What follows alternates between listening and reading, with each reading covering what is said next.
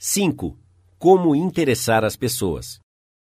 Todos que já foram convidados de Theodore Roosevelt ficaram surpreendidos com a extensão e variedade de seu conhecimento. Se o seu visitante era um cowboy, ou um membro voluntário da cavalaria, um político ou diplomata de Nova York, Roosevelt sabia o que dizer. E como é que ele fazia isso? A resposta é simples.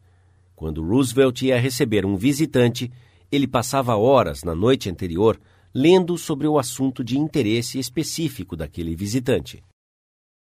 Isso porque Roosevelt sabia, como todos os líderes sabem, que o caminho real ao coração de uma pessoa é falar sobre as coisas que ela considera mais importantes. Isto é, o seu tesouro. O genial William Lyon Phelps, ensaísta e professor de literatura da Universidade Yale, aprendeu esta lição quando era ainda um menino.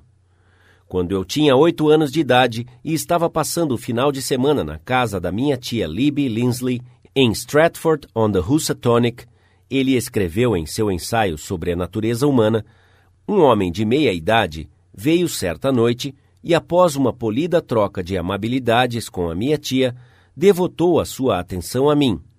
Naquele tempo, eu estava muito interessado em barcos e o visitante discutiu o assunto de uma forma que para mim parecia muito interessante. Após ele sair, falei sobre ele com entusiasmo. Que homem! A minha tia me informou que ele era advogado em Nova York e que nem se importava com barcos e que não tinha um pingo de interesse no assunto. Então, por que ele ficou falando o tempo todo sobre barcos? Porque ele é um cavalheiro ele viu que você estava interessado em barcos e falou sobre coisas que ele sabia que te interessavam e te agradavam. Ele tornou-se agradável. E William Lyon Phelps acrescentou: Eu nunca vou me esquecer do comentário que a minha tia fez. Enquanto escrevo este capítulo, eu tenho na minha frente uma carta de Edward L. Chalef, que trabalhava ativamente nos escoteiros. Um dia vi que eu precisava de um favor, escreveu o Sr. Chalef. Um grande acampamento de escoteiros estava marcado para breve na Europa, e eu queria que o presidente de uma das maiores empresas da América pagasse as despesas de viagem de um dos meninos. Felizmente, um pouco antes de visitar este homem, eu ouvi dizer que ele havia emitido um cheque de um milhão de dólares e depois que o cheque foi cancelado ele havia feito uma moldura para o cheque. Então, a primeira coisa que fiz quando entrei em seu escritório foi pedir para ver o cheque. Um cheque de um milhão de dólares. Falei-lhe que eu não conhecia ninguém que houvesse emitido um cheque como esse, e eu gostaria de dizer aos meninos que eu havia visto um cheque de um milhão de dólares. De bom grado, ele o mostrou a mim. Eu o admirei e pedi para ele contar-me o que tinha acontecido para que o cheque fosse emitido. Você percebeu que o Sr. Chalif não começou falando sobre os escoteiros, ou do acampamento na Europa, ou sobre o que ele queria, não é? Ele falou em termos do que interessava ao outro homem. Aqui está o resultado. O homem que eu estava visitando disse: Ah, sim, sobre o que o senhor queria me ver? Então eu contei-lhe. Para minha grande surpresa, o Sr. Chalef prossegue, ele não apenas concordou imediatamente com o que eu havia pedido, mas muito mais.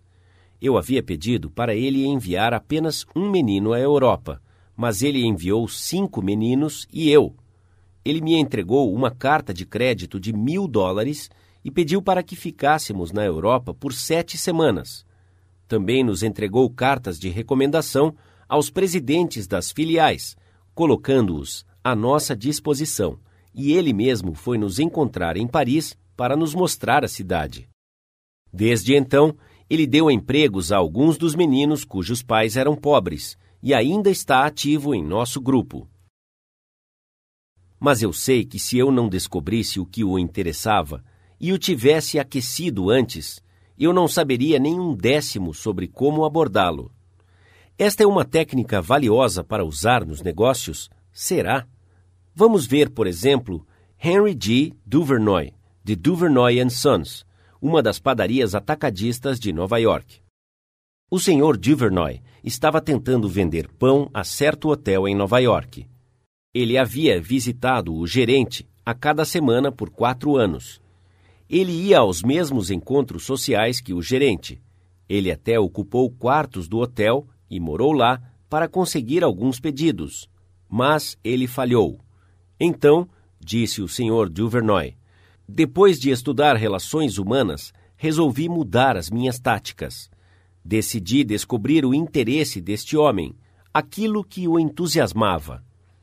Descobri que ele pertencia a uma sociedade de executivos hoteleiros chamado de Hotel Greeters of America. Ele não apenas era membro, mas o seu entusiasmo contagiante o havia tornado presidente daquela organização e presidente do International Greeters. Não importa onde era o local das convenções, ele estava lá.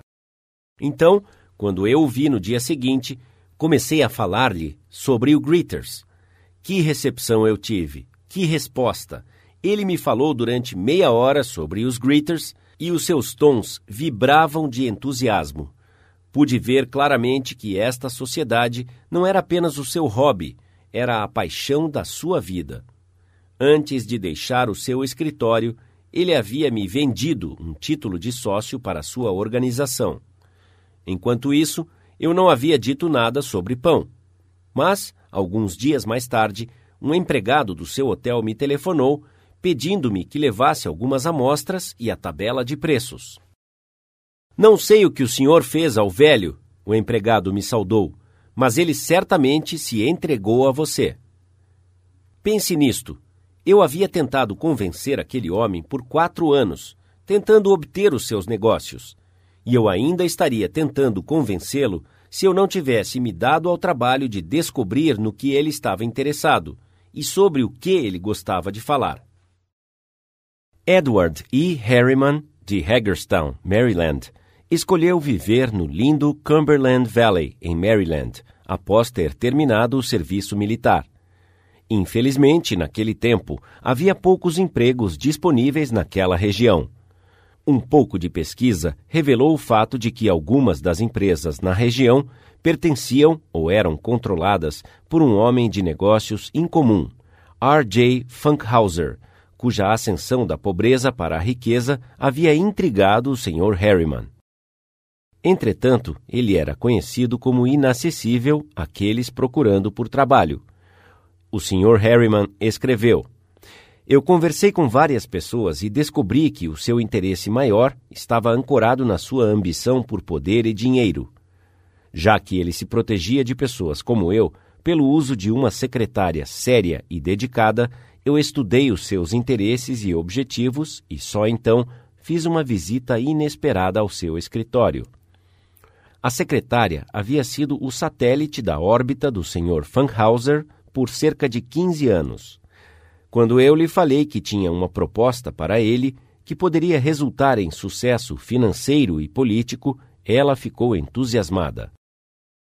Também conversei com ela sobre a sua participação construtiva neste sucesso. Após esta conversa, ela marcou uma reunião para eu conhecer o Sr. Funkhauser. Eu entrei em seu escritório enorme e impressionante, determinado a não pedir um emprego diretamente. Ele estava sentado atrás de uma grande mesa esculpida e ele dirigiu-se a mim. Como está, meu caro jovem? Eu disse: Senhor Funkhauser, eu acredito que posso ganhar dinheiro para o senhor. Ele levantou-se imediatamente e convidou-me a sentar em uma das grandes cadeiras estofadas. Eu enumerei as minhas ideias e as qualificações que eu tinha para concretizar estas ideias, bem como a forma que elas contribuiriam para o seu sucesso pessoal e de suas empresas.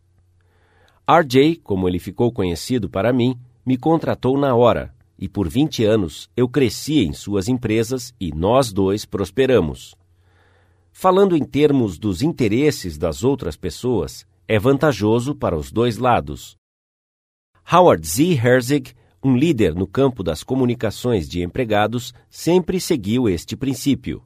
Quando perguntado que recompensa ele obtinha disso, o Sr. Herzig respondeu que ele não apenas recebia uma recompensa diferente de cada pessoa, mas que, em geral, a recompensa era o engrandecimento de sua vida, cada vez que ele falava com uma pessoa.